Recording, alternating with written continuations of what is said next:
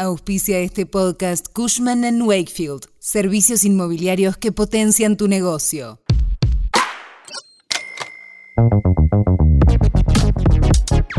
Esta semana el gobierno sufrió un duro revés político en la Cámara de Diputados. Aprobado, queda levantada la sesión. En medio de la votación de los artículos de la norma, el gobierno decidió retirar el proyecto para que vuelva a comisión. Es que la cosa no marchaba bien. Los primeros 13 puntos puestos a consideración no habían reunido los votos necesarios para su aprobación. ¿Cómo sigue el proceso y qué tiempo se pueden esperar? Hoy te lo contamos. Cuando arranca el día, en el tren volviendo a casa o mientras salís a caminar, nosotros te contamos qué pasa y te hacemos la economía más fácil. Soy Melina Greco y esto es Economía al Día, el podcast del Cronista. Seguinos en nuestro canal de Spotify y escuchanos todas las mañanas.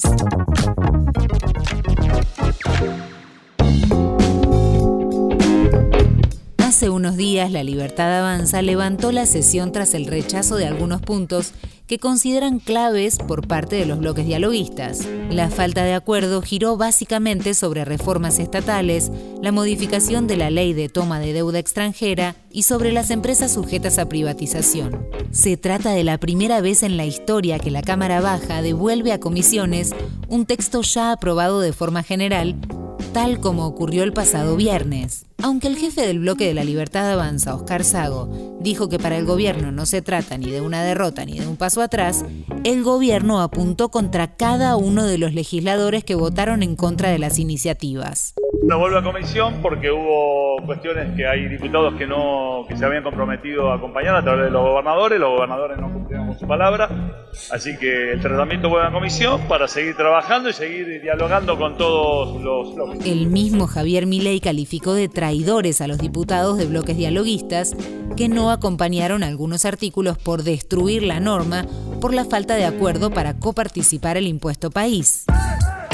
Pero, ¿qué significa que el proyecto vuelve a las comisiones? Básicamente es un volver a empezar. Aunque la ley ómnibus ya había sufrido modificaciones y quitas de más de 300 artículos, ahora volverá a ser discutida en las comisiones con sus 646 artículos originales incluido el capítulo fiscal que Milei había decidido quitar para no tensar tanto con los gobernadores. Se espera que el tratamiento se extienda más allá de las sesiones extraordinarias que finalizan el próximo jueves 15 de febrero, por lo que podrían ser extendidas hasta el 29 del mismo mes, antes de la apertura de las sesiones ordinarias. Por lo pronto, se desconoce cuándo se celebrará la primera audiencia en comisiones para reiniciar el debate en su primera etapa, el cual podría atraparse más de lo normal luego de los cruces políticos de este martes. Otra posibilidad que tiene ley es la de llamar a un plebiscito. El jefe de gabinete, Guillermo Francos, el mismo día que se conoció la marcha atrás de la ley Omnibus, decía esto.